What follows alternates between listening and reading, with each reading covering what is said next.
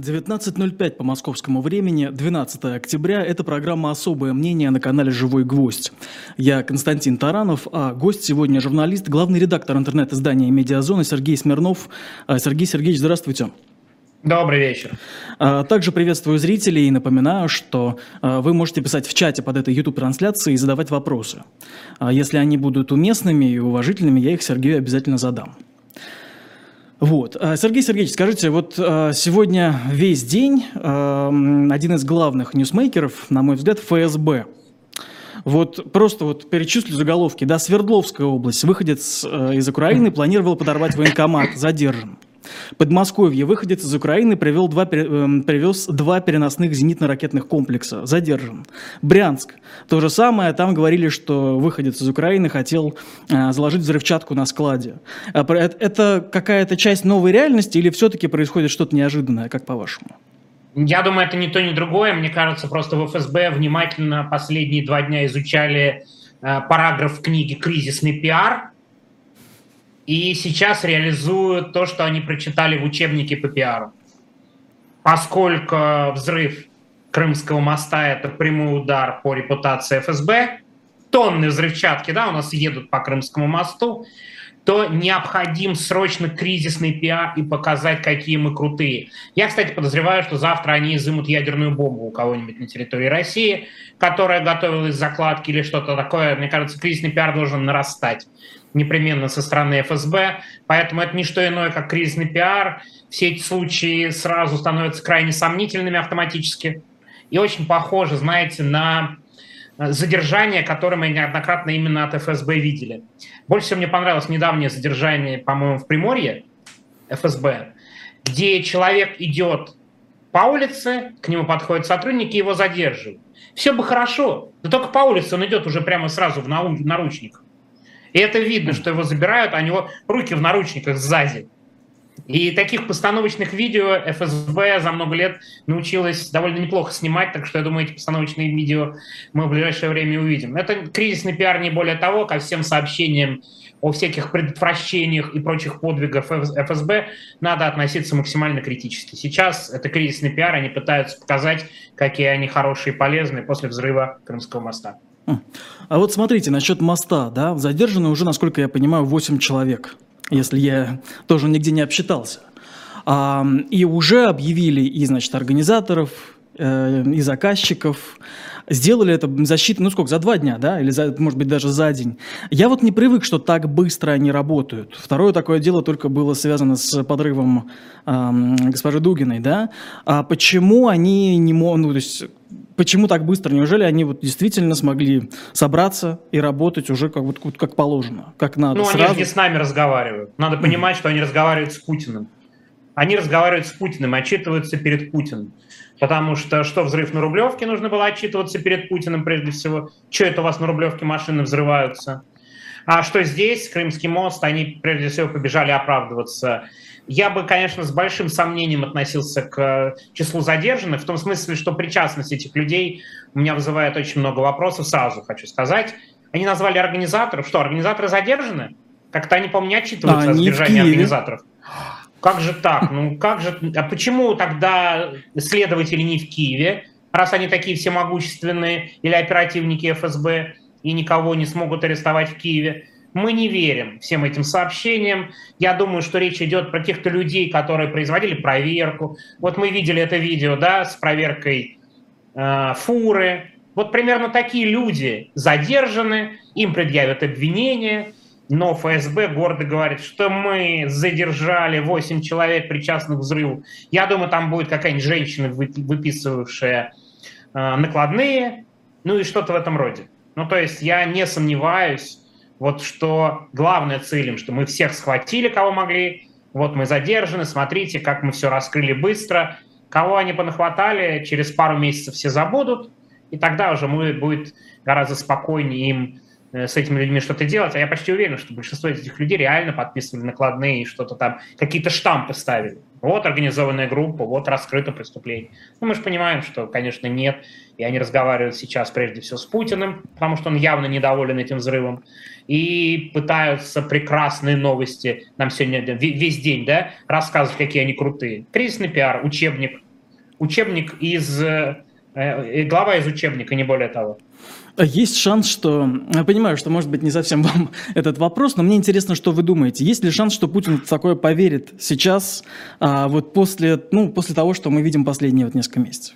Да, конечно, Путин, если до сих пор верит, что Европа сейчас замерзает, искренне в этом прям уверен, я вообще не сомневаюсь. Конечно, Путин верит во все бумажки, которые ему приносят. Я думаю, там в этих бумажках Россия до сих пор побеждает. Если он не критично верит в отчеты, в пресс-релизы Министерства обороны, то уж пресс-релиз ФСБ такой он тем более поверит. Ну, разумеется, он же интернет-то не читает. Сегодня выяснилось, что читает. не может. Ничего он не читает, конечно. Я думаю, ему что-то распечатали, да, вот на бумажках, он прочитал чем, причем с каждым годом шрифт становится все больше. Очень хорошо понимаю, потому что тоже проблемы э, со зрением начинаются возрастные. Ну, читает он эти докладные записки, которые с годами, конечно, становятся все короче, и, конечно, он все больше в них верит. Не сомневаюсь в этом.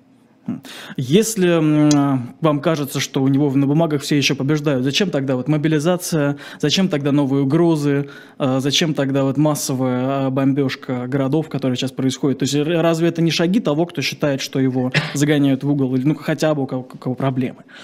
Ну, ему же объяснили, что теперь воевать приходится не столько с Украиной, а со, со всем блоком НАТО, что теперь все НАТО против России, что Украина мобилизовала абсолютно всех и каждый день теряет там, десятки, э, десятки тысяч, наверное, по отчетам Минобороны солдат, и все равно становится все больше и больше, и генералы, которые, кстати, я не сомневаюсь, обхаживали Путина еще с марта и требовали мобилизации, ну, потому что сразу было понятно после отступления от Киева и Чернигова, что сил в российской армии недостаточно. То есть о необходимости мобилизации, я думаю, они говорили с марта.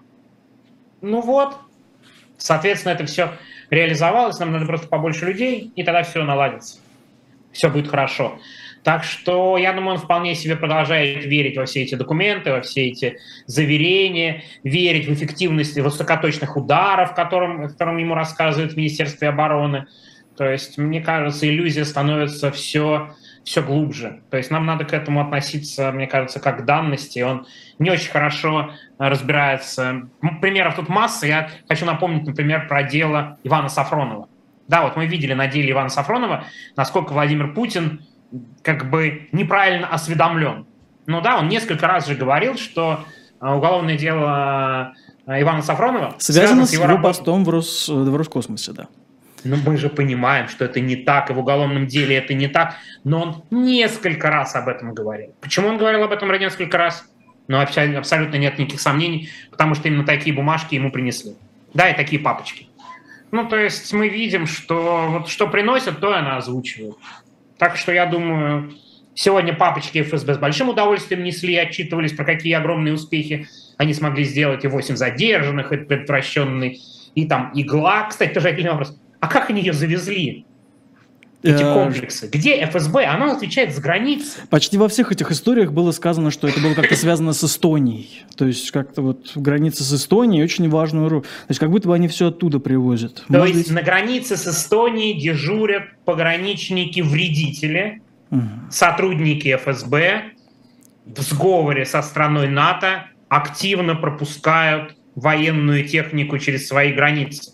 А где дела тогда на сотрудников ФСБ, которые дежурят на границе с Эстонией? Что-то мы их не видим. Где они? Раз целом, плохо охраняется граница. О них пока не объявили. Может быть, завтра Интерфакс передаст уже что-нибудь новое Ждем. в этом плане. Ждем дела вредителей пограничников. А, вы спрашивали, почему следователь не едет э, в Украину. И мое внимание привлекла история. А, если верить сайту «Проспект Мира», в Красноярске а, похоронили троих полицейских, которые умерли в Украине. Там был сотрудник центра «Э», командир отделения ППС и оперуполномоченный уголовного розыска. Отмечается, что там они были в служебной командировке в Украине. Там была э, ну, у них вот на родине была большая церемония прощания, очередь представителей властей. Губернатор сказал, они погибли при защите интересов нашей родины, России, далеко отсюда, от Енисейской земли. Вот можете мне сказать, я искренне не понимаю, какая могла быть служебная командировка у трех буквально полицейских Ну, в другой... То есть они уехали 30 июня, если верить источнику. То есть что это вообще могло быть? А сегодня агентство о них написало. Очень, очень рекомендую посмотреть пост э, новостей у агентства, да, Романа Баданина. Замечательное, в том смысле, что они посмотрели, э, кто были эти люди. И это, было три, это были три человека. Один из них – оперативник центра Э. Что же у нас делает оперативник центра Э? В Херсоне? Ну, подозреваю, налаживает работу а, полити- полиции репрессий но отправили их туда для того, чтобы они создавали там местный центр Э, приходили к местным жителям, которые что-то пишут и так далее. Понятно, что их отправили создавать а, аналогичные репрессивные структуры на оккупированные территории. Мне кажется, совершенно очевидно. Они там их создавали, а второй был оперативником уголовного розыска, а третий ППСником. А я думаю, есть такие некие нормативы в каждом регионе отправить на усиление, на создание органов каких-то своих э, сотрудников да, потому что они как раз трое разных. Я подозреваю, что это явно не только из Красноярского края, туда отправляют полицейских, а из многих регионов в России. Ну а чего? Местные это не идут. Мы же знаем, мы видели, опять же, по тому же проекту, какое количество чиновников, коллаборационистов местных и какое количество их из России. 90% из России отправлено на управление. Ну, я думаю, с полицией то же самое, если не больше. Поэтому они набирают Э, людей из регионов и пытаются формировать свои силовые структуры, в том числе Центр Э. Херсонский Центр Э не досчитался сотрудника после этого удара Хаймерса. А, я еще раз напоминаю а, зрителям, что вы можете писать вопросы в чате и ставить лайки, кстати, этой трансляции. А, смотрите, вот сегодня президент Путин снова заговорил про взрывы Северного потока. Назвал это актом международного терроризма. И вот у меня возникло ощущение, что если бы он о них не сговорил, о них бы уже никто не сговорил. То есть как будто бы у такой важной истории, у которой, ну, на мой взгляд, важной, у которой ну, казалось бы, должно было появиться много теорий заговора, много каких-нибудь ярких подробностей про подводные лодки. А, как будто бы эта история никому не интересна. А, мне кажется, или действительно как-то мы, мы забываем просто про эти а, нитки газопроводов? Ой, ну это такая штука, мне кажется, Путин увлечен теперь словом терроризм. Ему кажется, как в 1999 году, что волшебным образом слово терроризм превратится в полномасштабную поддержку его политики и в осуждении политики там, Украины и других стран. Да, ну то есть он наделяет своих оппонентов словом, называет их террористами, и я думаю, он вспоминает свой успешный 1999 год, когда он смог провернуть такой фокус. Ну подожди, за что, не терроризм взрыв э, газопровода? Это, кстати, обсуждаемый вопрос, терроризм это или нет. Кстати, если говорить по статье УК, это больше похоже. Если говорить статья УК, другая статья УК есть. Вообще-то mm-hmm. статья диверсия. Если уж говорить прямолинейно э, языком эм, российского уголовного кодекса, ближе статья диверсия. Есть такая статья 281, очень, очень удачно, потому что хорошо я ее помню название, там она, она между 280 и 282, двумя экстремистскими статьями, статья диверсии. Потому что вообще терроризм подразумевает под собой запугивание значительной части населения или какой-то группы населения. В чем запугивание кого-то взрывом газопровода, не очевидно.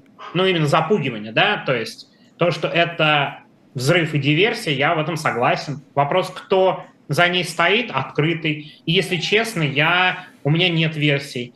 Учитывая, с каким наслаждением они говорят про холод в Европе и о том, что Европа замерзнет, то, конечно, главными подозреваемыми становятся те, кто с наслаждением рассказывает о приостановке поставок газа. Так что я думаю, что это самая логичная версия, хотя непонятно до конца. Так, если разбираться, то вот кто за этим может стоять? США?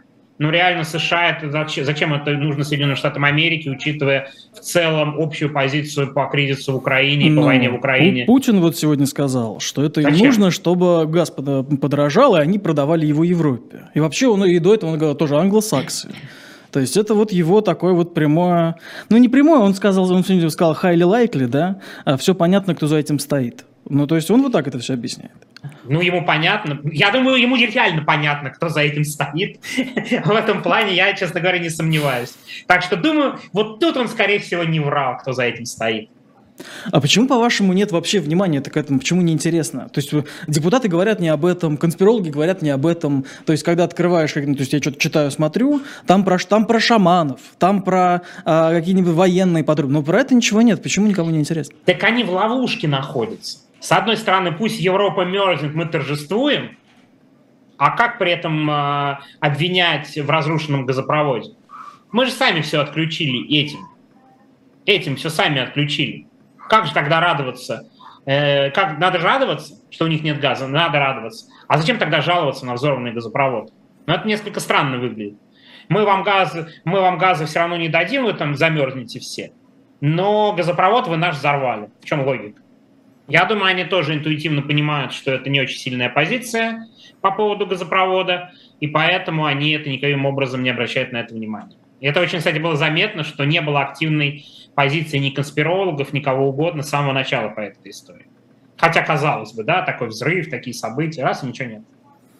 То есть Неудобная версия. По паре фраз. То есть как будто бы здесь и правда нет ничего интересного. Что, что меня, меня просто поразило. Смотрите, а, Посмотрел недавно подкаст ваш, или может как назвать, стримом, да, вот от прошлого, от прошлого четверга с Татьяной Фельгенгауэр, и там вы много раз говорили, не берите повестки. А сегодня ВД-инфо, э, интернет-издание, признанное иностранным агентом, э, да, написала, что дело жителя Пензы об уклонении от мобилизации передали в Москву. И раньше его уже возвращали, э, соответственно, силовикам, а сейчас они хотят, чтобы этим в Москве разбирались. Как, по-вашему, что это вообще означает, передача в Москву, чем это, чем это обычно заканчивается? Ну, во-первых, это ничего плохого в этом нет в передаче в Москве, это говорят местные власти. Вы нам сказали заводить дела, а потом это дело раз закрыли, ну и сами разбирайтесь в своей Москве, мы не знаем, что делать. Вообще это говорит о том, что огромная растяжка, мы не знаем, что делать, прямо сейчас висит над Следственным комитетом а, Пензенской области. Мы не знаем, чего делать. Вот заберите это дело и сами в нем разбирайтесь. Потому что нет никакой практики. Важно, что некоторые лоялисты типа Клишеса тоже выступили против этого дела. Да, это такой показательный момент. Нек, некие попытки играть в, юридическое, в юридические э, игры с их стороны. Верховный Совет, Верховный суд, прошу прощения, пленум Верховного суда, уже все разъяснял, что это применяемо только к призванным на военную службу. Да, это статья Уголовного кодекса. А если уж так совсем цинично говорить, если они сейчас найдут какие-то основания для возбуждения дела, это потребует очень длительных, я уверен, процедур, это не быстро будет. Они пока не знают, как в этой ситуации, э, что делать. Надо, возможно, менять э, законотворческую базу. Но в любом случае там срок до двух лет, да, и это минимальная просто такая, такая статья, которая, ну, может теоретически закончиться реальным сроком, но это не те 10 лет, которыми они пытались запугивать, да, до 10 лет, если ты не, ведешь, не берешь повестку. Ну, то есть это немножко иначе выглядит. Так что не бери повестку, это пока совершенно правильная тактика. Мало того, мы видим конкретные результаты людей, которые не берут повестки. Да, вот сегодня у нас была история, нам москвич рассказал о том, что он просто отказался брать повестку после облавы, ну, это реально облава, надо называть вещи своими именами. Полицейская облава. Пришла Когда в офис, насколько я помню, да? Да, да, ну это же это вот прям чистая облава, это самое удачное слово. А они пришли, всех оцепили, и всем пытались вручить повестку. Он говорит, а я не хочу, а я не буду брать повестку. И он сразу становится проблемным человеком для всех.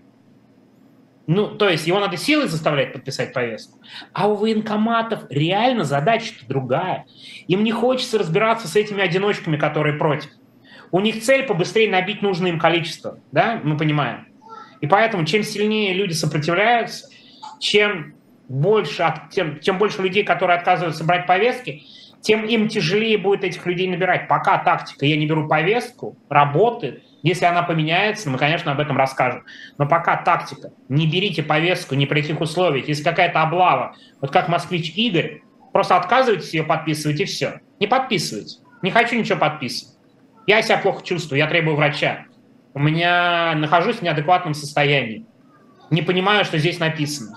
Хочу перевод на, не знаю, ну, любой, называйте любой язык, э, не распространенный в Москве.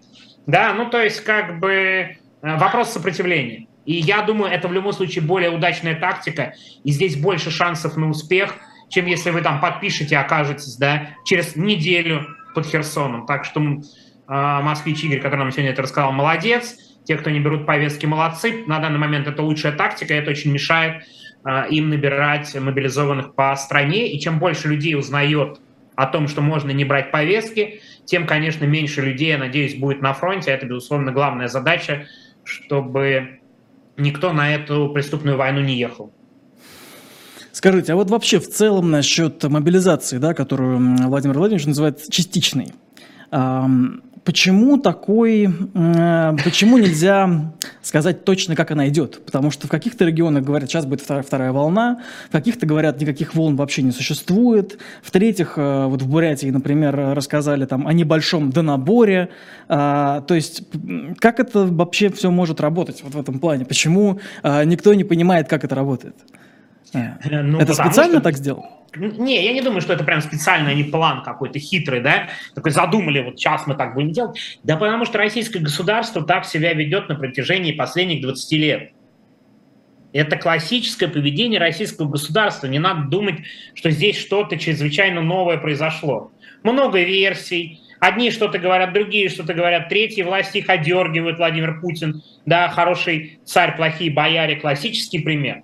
Так что нет ничего удивительного. Я думаю, там есть одна большая задача набрать миллион солдат, если не больше. На всякий случай скажу, что миллион это тоже в данном случае предположение, да, потому конечно. что мы не знаем, сколько мы там знаем. на самом деле. Мы не знаем, но судя по темпам, думаю, речь идет о очень большом количестве.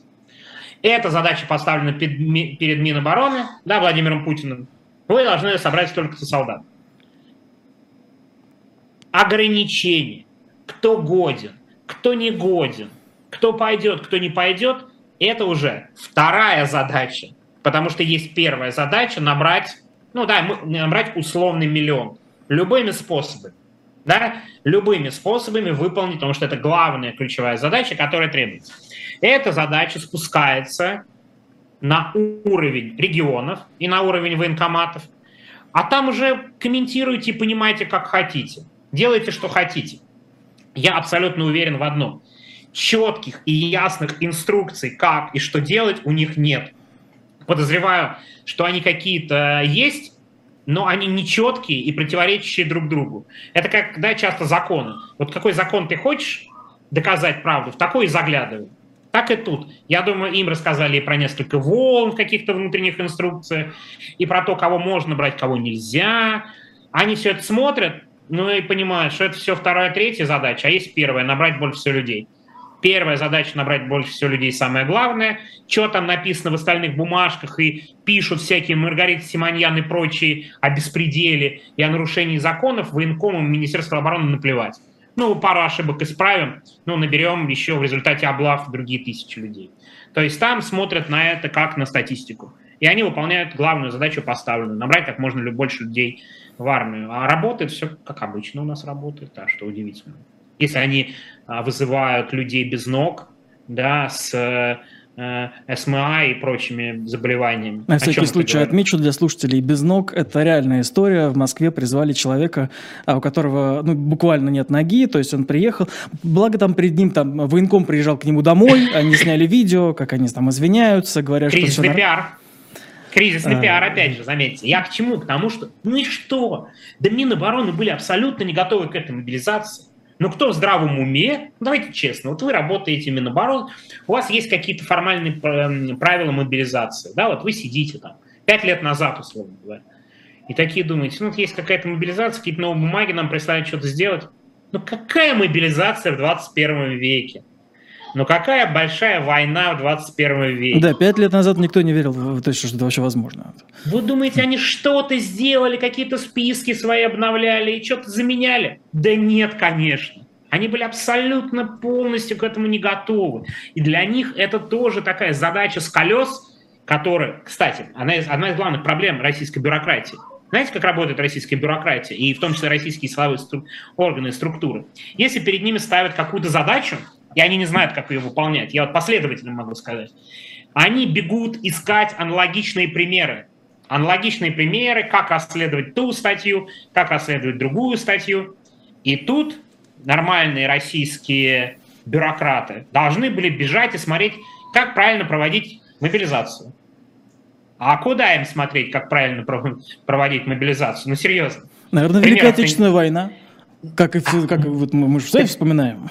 Так вы понимаете, что я думаю, они примерно по тем инструкциям, только в них, других-то нет, никто не написал. Может быть, там Минобороны и предполагал написать какие-то инструкции.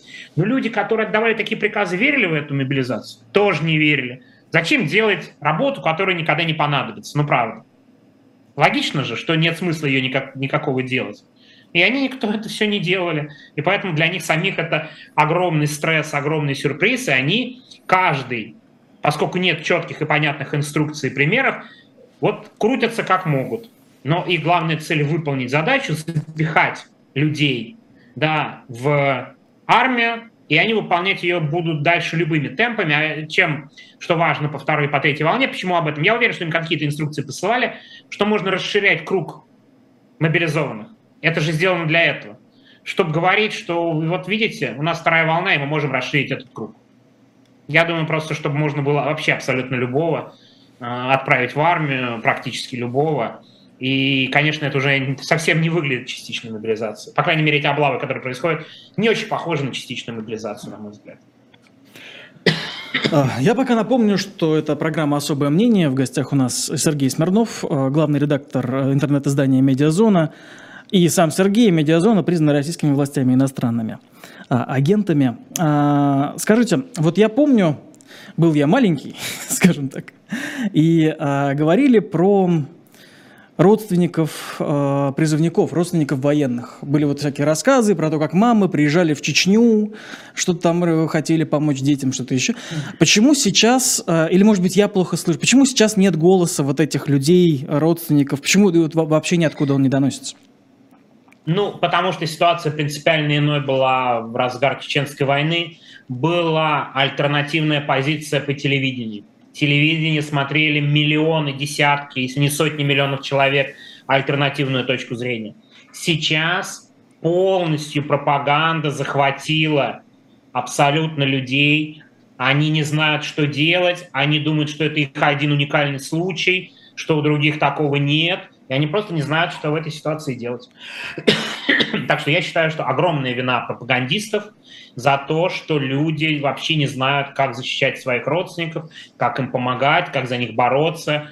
И, в общем-то, они так вот берут и поднимают руки к большому сожалению. Хотя я уверен, что мы услышим о примерах о вполне достойных и в дальнейшем, но люди растеряны, шокированы, и это в том числе вина, огромная вина лежит на пропагандиста, которые рассказывали, какие мы крутые, какие мы самые сильные, какая у нас отличная армия, как нас все боятся. Ну, мы видим, да, результаты этой пропаганды и насколько произошла собственная переоценка сил.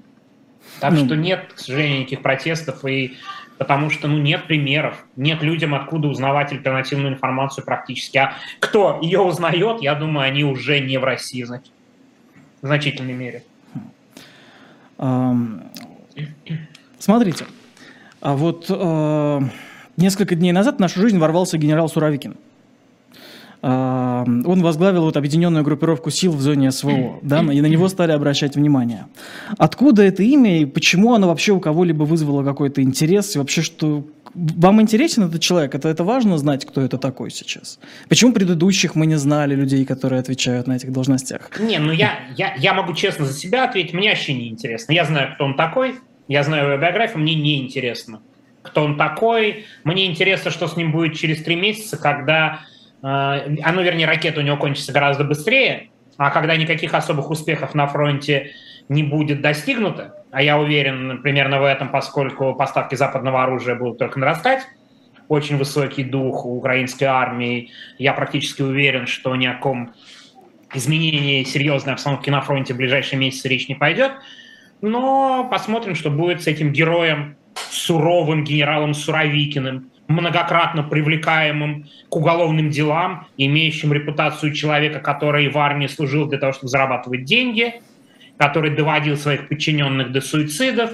который владел незаконно огнестрельным оружием и прочие разные вещи. Посмотрим, как этот герой будет выглядеть через несколько месяцев. Вот это интересно. А сейчас, в общем, все, я, все о нем ясно, понятно. И нечего, в общем-то, мне кажется, особо говорить. А вы вот описали полностью ситуацию, и слушатель Алексис Гралви, надеюсь, правильно прочитал, 42 года из Санкт-Петербург, спрашивает, как вы считаете, Путин уже понял, что все проиграл? Это я как... уверен, что нет. Я вот вижу эти рассуждения, что Путин понял, что он проиграл, и он в тяжелой ситуации. Конечно, хочется, да, в общем, видеть что-то такое, какие-то изменения, но я, честно говоря, не вижу никаких поводов для оптимизма. Я не думаю, что Путин считает, что он проиграл. Путин живет в 20 веке, я думаю, где-то в 70-х годах 20 века с точки зрения понимания ситуации. И почему я говорю про условный миллион солдат? Ему кажется, что надо достичь просто численного превосходства на фронте, и тогда изменить ситуацию к лучшему. Если бы не мобилизация, может быть, можно каким-то образом было, можно, можно, можно предполагать, что он осознал всю тяжесть положения. Я думаю, исходя из мобилизации, исходя из последних слов, исходя из явной эскалации, я боюсь, что это неверный вывод, что он все понял, что он проиграл. Мне кажется, ему кажется, сейчас мы наберем побольше людей, точно победим.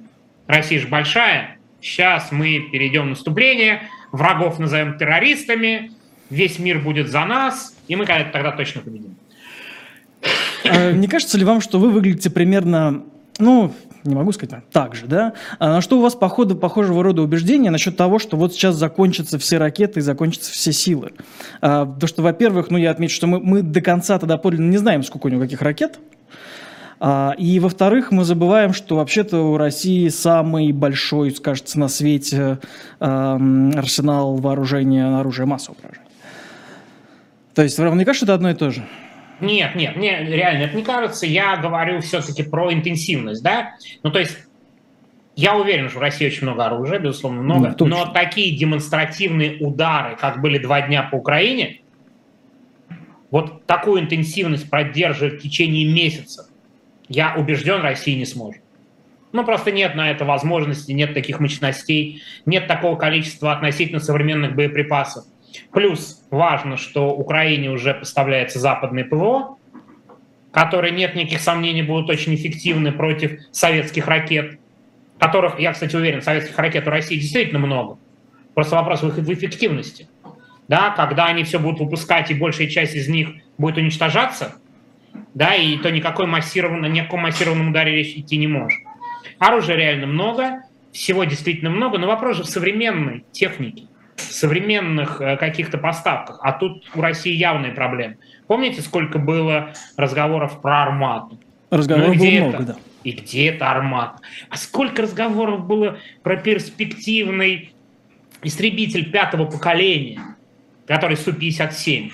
Где эти Су-57? Где, кстати, российская авиация, которая продавала самолетов каждый год на миллиарды долларов в мире? Где она? Только над Донбассом летает? так и не смогла преодолеть украинское ПВО, а сейчас будет западное ПВО, которое будет превосходить, да, вот это вот практически советское де-факто ПВО. Да? Ну, то есть, если мы смотрим на это, то просто не видно каких-то реальных оснований для успехов российской армии. Ну что, остается ядерное оружие, если мы говорим, да, о средствах массового поражения. Ну, ядерное оружие, мне кажется, это вообще другой разговор. Это другая ситуация абсолютно, причем эта ситуация другая для мира. И если так уж совсем цинично разбирать, то это, конечно, самый возможный сценарий попытки переломить войну в пользу России. Но мы же должны понимать, что это приведет к совершенно другим последствиям, нежели э, война, которая происходит сейчас, я имею в виду в мире. Я думаю, все-таки в Кремле это тоже понимают. А, давайте перейдем да, тогда чуть ближе сюда, вот к Петербургу. А, сегодня, вот буквально сколько, пару часов назад, Приморский районный суд э, отправил под домашний арест местную жительницу Ирину Цыбаневу. Надеюсь, правильно, опять же, прочитал. 60 лет женщине.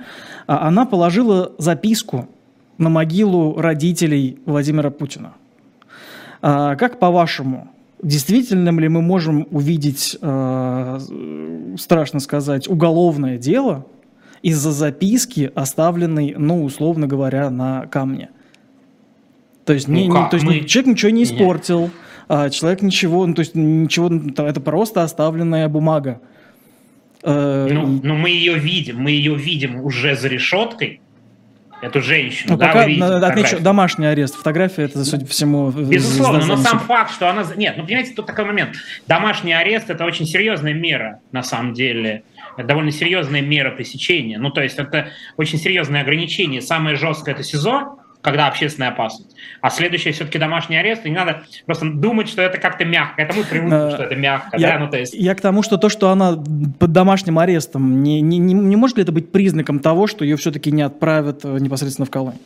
Я думаю, решение не принято еще. Они посмотрят. Они выбрали такое половинчатое решение. Было много случаев, когда после домашнего ареста отправляли в колонию. Да, ну то есть э, было очень много случаев. И мне кажется, нет никаких оснований считать, что в этот раз может быть не так. Так что А в целом, домашний арест так себе мера пресечения. а в целом э, дело это изучали? То есть что-то отме- отметили? Ну да, мы же о нем, мы же о нем и писали об этом деле, и наш корреспондент сегодня был на суде. А, это очень важное дело. У меня такое ощущение, что они посчитали эту записку, ну я просто не знаю, да, ну записка на могиле, ну правда, но это насколько надо быть оскорбленными и уязвленными, ну серьезно. У вас уже записки на могилах. Да тут даже такое, что это кто-то взял, прочитал и кому-то отнес, рассказал, что здесь написано, и потом они нашли эту женщину а, и, и задержали ее. То есть это вообще большая работа. Это представ- Нет, и к вопросу, а чем занимаются следователи? Да, и чем занимаются у нас? Лучше бы в Херсон ехали, мне кажется, в принципе. Было бы всем в целом, я думаю, полезнее, если бы они вместе со своими коллегами из Красноярска попытались именно в тот момент и в том месте а, обустраивать будущий херсонский МВД. Так вот, ну это абсолютно чудовищно. Я на всякий Чисто случай скажу, что я история. не поддерживаю заявление э, Сергея Смирнова. Я не хотел бы, чтобы российские полицейские э, ехали в Херсон э, из России. Это, э, Я бы тоже по не хотел, стороны кстати. Я категорически против, чтобы они ехали в Херсон. Я, в общем-то, просто понимаю, что они же все еще туда очень не хотят. Надо понимать, что они отправляют туда каких-то самых ненужных сотрудников. Это же классический пример. Надо отправить самых ненужных. Сплавить. А вы думаете, потому что, как правило, когда Нет. мы, мы обсуждаем людей в форме, очень часто говорят, что это самые убежденные э, люди с самыми такими ну, не- промытыми мозгами, скажем так. То есть, и очень часто это ОМОНовцы там. Не-не-не. Ну, ладно, это Росгвардия, не- ну. Ну, нет. Я думаю, там, условно говоря, соотношение такое же, как в обществе. Мы преувеличиваем число а, вот таких убежденных людей внутри, внутри спецслужб, внутри полиции. Мне кажется, это не так. И это видно потому, что далеко не все готовы туда ехать и хотят туда ехать. Вон волна увольнений в СК, и СК же там надо налаживать, да, то есть и так далее. Но, конечно, очень хорошо, что никто туда не едет, и я думаю, вот эти примеры э, погибших коллег могут э, многим открыть глаза, чтобы они отказывались от таких поездок, да, ну, потому что никто, разумеется, там не нужен, но тем, при этом они какой чушью занимаются в Петербурге, правда? Представляете, огромное дело, огромное, огромное преступление найти автора записки и запихнуть ее, да, в клетку, в которой она находилась во время меры пресечения. И реально это значит, она была на грани э, СИЗО. Но это же мы понимаем. То есть абсолютно чудовищно. Абсолютно чудовищно. И это как бы э, такой пример, чем занимаются у нас следственные органы. Ну, чем они занимаются? Всякой ерундой. А вот- знаю, что какая-то мистика у них, что ли, в Кремле. Они посчитали это проклятием Вуду. Я вот Да, не знаю. да. То есть А у меня вы даже думаете, что прям нет. в Кремле? То есть, ну, см- смотрите, какой-то человек на кладбище нашел бумажку. а, и- то есть, неужели вы думаете, что это в Москве согласовал кто-то питерское? Никаких сомнений, что никакого дела на местном уровне бы не было, если бы об этом не узнали в Москве. Кто конкретно узнал о Москве, Кремль это или там Бастрыкин, или уровень Бастрыкина, или кого-то еще, но я ни секунды не сомневаюсь, что уголовное дело было возбуждено, как часто бывает в России, после того, как большому начальнику об этом рассказали, он такой, какое безобразие, быстро возбудить уголовное дело. Но вообще это очень похоже на Бастрыкина. Хочу, кстати, напомнить, что Следственный комитет, как мы знаем, расследует дела о похищении российских учителей в Харьковской области. Да, было. Было такое. Было. Это очень, очень крутое дело. Мне кажется, очень хочется поговорить, честно говоря, со следователем или следственной группой, которая ведет это дело, потому что дело-то возбуждено, потому что Бастрыкин дал отмашку. Угу. На следующий день министр образования говорит, никаких учителей там наших даже близко нет. Украинцы никаких учителей не подтверждают. Учителей никаких нет, а дел-то есть. Дело надо расследовать. Бастрыкин рассказывает, что есть учителя, значит, надо расследовать. И вот по этому стилю возбуждения дел после каких-то докладов, я думаю, что ну, до каких-то высоких начальников, я не утверждаю, что это Бастрыкин или кто-то еще, дошла информация об этой записке, какой-то высокий начальник стукнул кулаком по столу и такой, так, немедленно за такое уголовное дело, это что вообще происходит? И тогда система стала приходить да, вот, вот, вот в движение. Потому что я думаю, обычным следователям в Петербурге без отмашки из какого-то верха расследовать такую чушь, они что, не понимают, что никакого состава здесь нет? Прекрасно понимают. Какой состав может быть в записке? Мы даже можем посмотреть, как сформулирована статья. Надругательство над местом захоронения. По политическим мотивам. По политическим или идеологическим мотивам. Записка. Надругательство. Но мы же понимаем, что, условно говоря, эта статья вот да, э, о чем эта статья? Как она задумывалась законодатель? Ну, о том, статья чтобы условно это... свастику нарисовать на Конечно, на классическая история, что это свастика, там, или какие-то другие похожие знаки, да, на кладбище. Но мы же понимаем, что законодатель вкладывал в эту статью Уголовного кодекса записка, ну тут там ее нет, ну, ну, это, ну это же абсурд. Но это Правда? могло быть оскорбление президента, кстати. Там уже у них же есть а, а, отдельный. Тоже, я, я попробую объяснить. Оскорбление президента тяжело подвести, потому что он там практически не упоминается.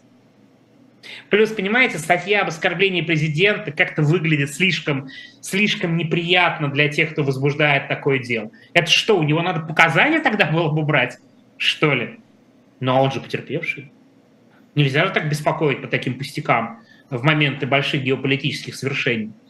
Поэтому они реально, я много случаев знаю, когда буквально начальник говорит, следователям дается задача, они начинают листать уголовный кодекс и думать, какую бы нам тут статью, в принципе, можно было бы каким-то образом сюда вот как-то вот, вот, вот возбудить, потому что высокий начальник потребовал возбудить э, статью. Так что я думаю, все было именно так. Уровень я тут не могу сказать, но по стилю очень похож на Александра Бастрыкина. Он любит а, требовать возбуждать дела по каким-то таким резонансным поводам, наказать. Да, вот он такой комсорг.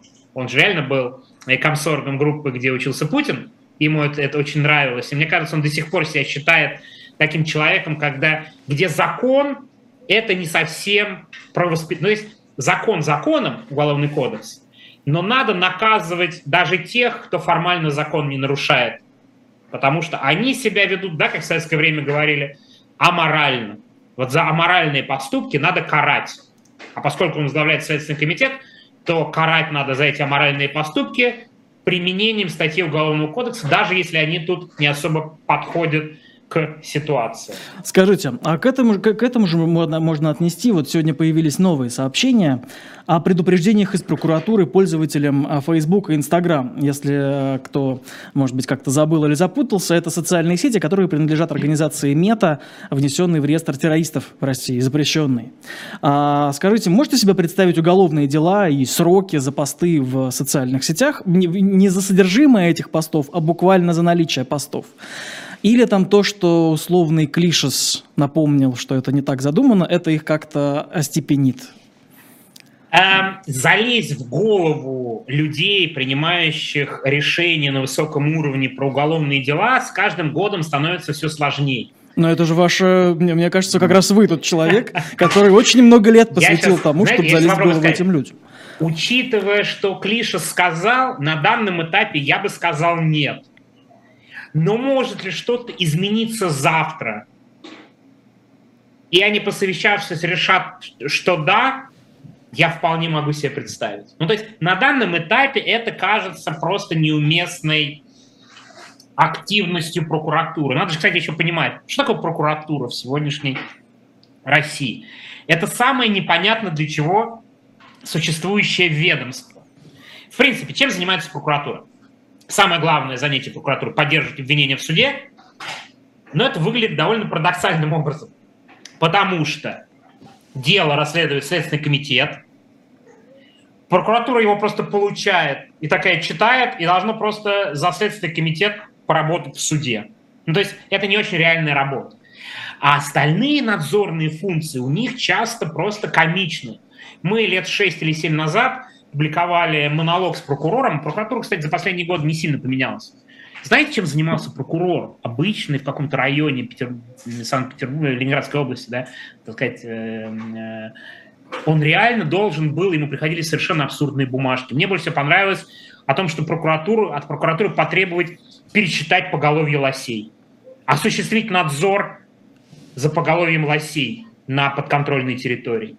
Ну, то есть буквально прокуратура не очень понятно, каким надзором занимается, и в том числе вот это мета, Инстаграм, Фейсбук, это просто им надо заполнить бумажки, что они осуществляют надзор, потому что у них есть надзор в рамках контроля за осуществлением экстремистской деятельности, они поэтому должны выносить предупреждение.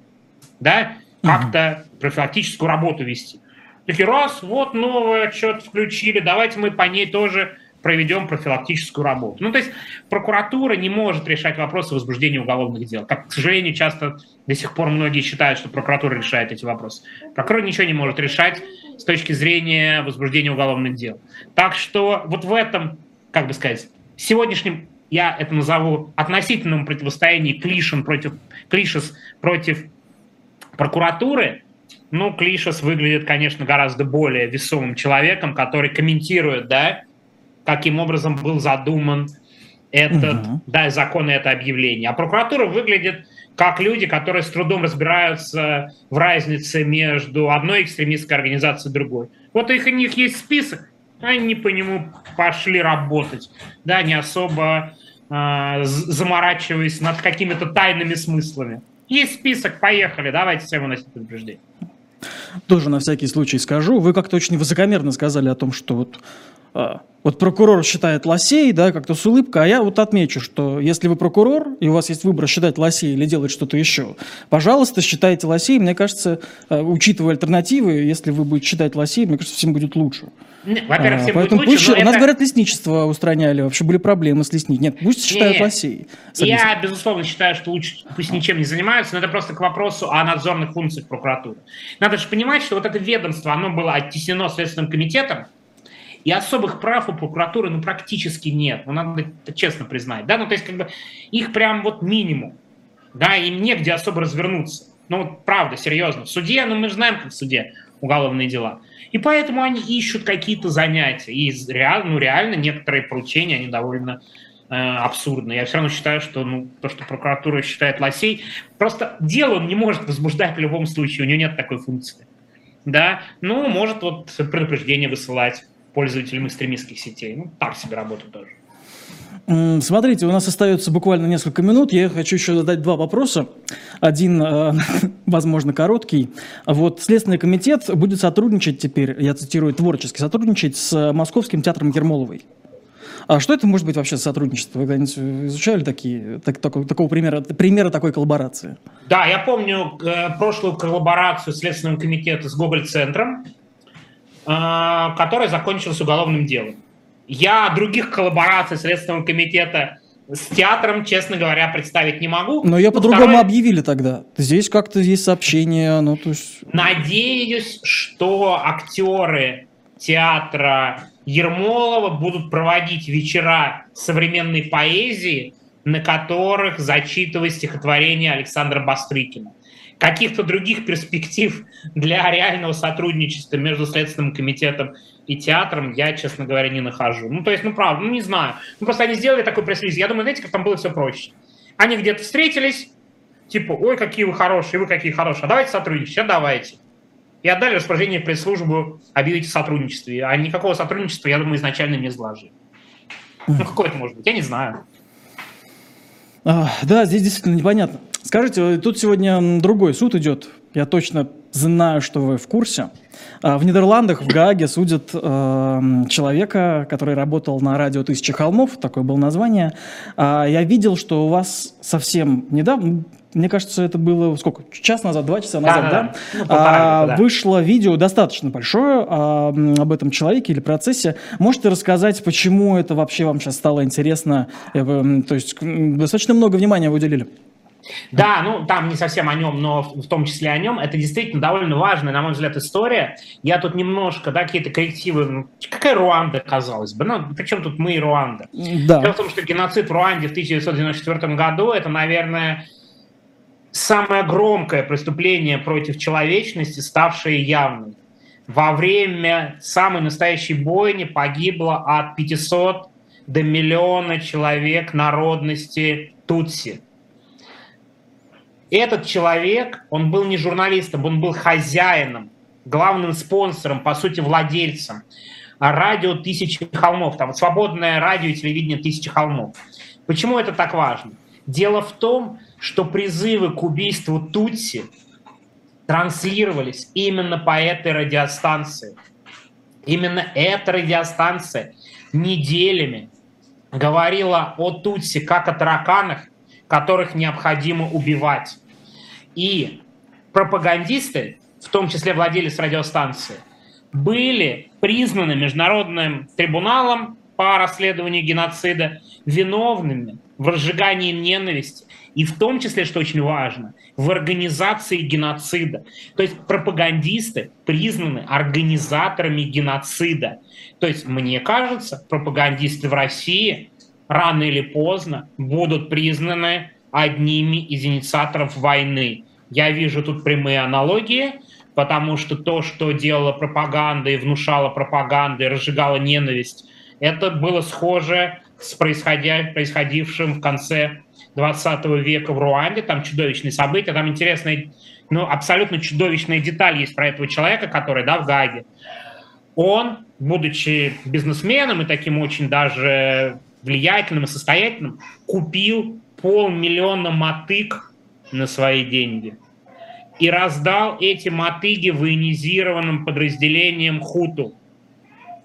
Именно с помощью мотык было убито подавляющее число жертв в Руанде. Да, помимо руководства э, вот этого свободного радио «Тысячи холмов», он еще и оружие, по сути, раздавал.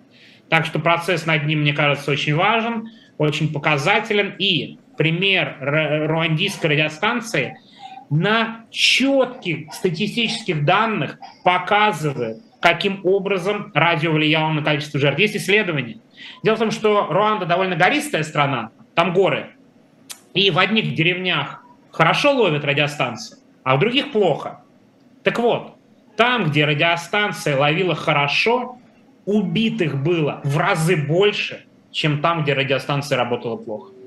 Статистика просто показывает влияние пропаганды на число убийств в Руанде. Я, конечно, не уверен, что похожее можно сделать и у нас, но пропаганда и пример Руанды доказывают, что это очень опасное оружие. И на счету пропагандистов, ну тут еще был эпизод с полумиллионами мотык, прямо убитые, лично убитые. И он очень престарелый человек, кстати, ему под 90 лет. Ну, то есть он 20 с лишним лет прятался по чужим документам. Его поймали только в 2020 году. И тем не менее, заметьте, он дожил до суда, и мне кажется, это очень важный показательный процесс. Его обвиняют по пяти статьям, там геноцид, преступление против человечности, подстрекательство к геноциду и несколько еще. Давайте Но так, а, чтобы не процесс. сказать случайно слишком много, если вы хотите больше об этом узнать, а в частности от Сергея Смирнова, вы можете найти а, сегодняшнее видео на Ютубе. Его, кстати, тут а, пользователь Юлия Зминска выкладывает у нас в чате, буквально ссылку, можете взглянуть. Сергей Сергеевич, спасибо вам большое за ваше время, что уделили, объяснили. Спасибо. Однако я, кстати, попрошу вас посмотреть это видео чуть позже, потому что уже через через несколько минут на нашем канале у Лизы Аникиной а, будет экономист Сергей Алексашенко в программе «Цена вопроса». А это была программа «Особое мнение». Я Константин Таранов. Всем большое спасибо. А, всего хорошего.